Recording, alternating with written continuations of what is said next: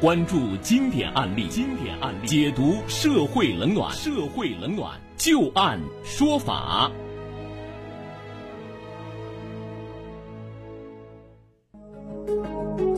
好的，欢迎大家继续关注收听《旧案说法》。那接下来我们再来和大家说一个有关于送餐骑手啊与互联网公司之间他们之间的这种关系。二零一七年六月份，被告某餐饮公司这是甲方与第三人某科技公司乙方签订了一份合作协议，约定甲方授权乙方在长寿区经营吃吧蜂鸟配送业务，乙方的员工在送餐的过程当中出现任何事故，由乙方。自行承担。二零一七年十月份开始啊，乙方的员工工资是由甲方代发。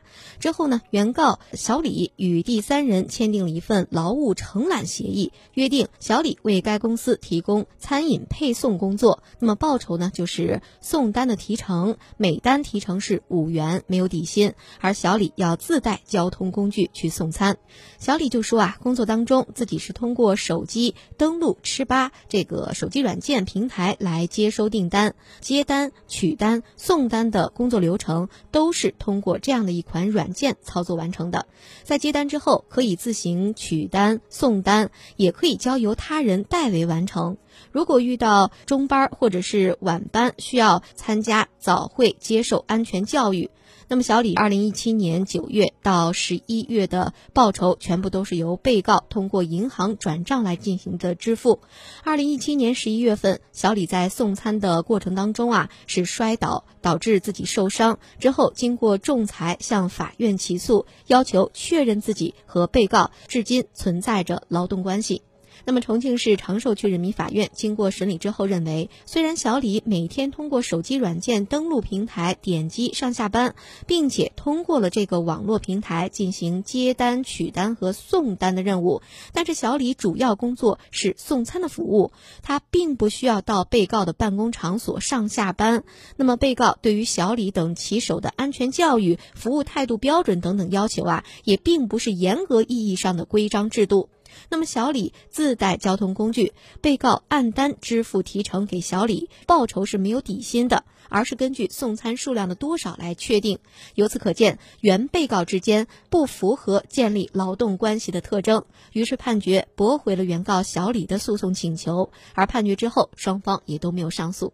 那接下来我们来听听张玉柱律师啊对于这个案子的分析和点评。这个骑手啊，跟这个餐饮公司啊，究竟是有什么关系呢？现在呢，各种各样的情况都有，嗯，没有一个定论是吗？那，没有定论，非常复杂。嗯，这个据我了解呢，从最高人民法院和这个劳动部相应的这个部门来看呢，对于这个东西呢，现在呢也都在持一个争议的这种态度。那么就这个案子来讲呢，你要说它构成劳动关系呢，有点实在是有点勉强。嗯，为什么这么讲呢？还是我们刚才讲的那个，你的活从哪儿来的？你要从存在劳动关系了，首先呢，这个单位应该给你安排具体的工作。这个活呢，应该是谁呢？应该是这个单位的这个活。就好像我到这个企业里边，我去搞加工去了，完了我是干什么？我是干机械的。那么你应该给我派活，说在这儿钻个毛，是不是？在那儿打个眼儿去，是吧？打一个眼儿多少钱？是不是？啊但是他这个东西呢，你看，他只是送餐的公司呢，就给你提供了一个平台，接不接单在于你。你说你今天我愿意接单了，我就多接点；我不愿意接了，我就少接点。对，我今天不愿意上班了，我就不上了。他可以拒绝，或者是转给别人来做，他完全可以做自己的主。哎，对呀。再一个呢，就是说呢，就说我们搞的搞的这种安全培训，或者是叫岗前培训这个东西了。那么你看，这个他也对他进行安进行安全培训，但是这个安全培训呢，从我们存在劳动关系那个安全培训呢，应该说还是有本质区别的。为什么说我们存在劳动关系之后？我对我的员工进行安全培训，安全培训第一，保证员工的生命健康权；第二呢，它也是保证我生产经营能够正常的进行。我这个是为主要目的的。那么他这个进行岗前的这种安全培训呢，主要是说为了合作方，是吧？我们能更好的合作。基于这种目的呢，我跟你我跟你说，你在道上应该注意安全，红灯你应该停，绿灯你应该行，是不是啊？他是基于这种目的呢。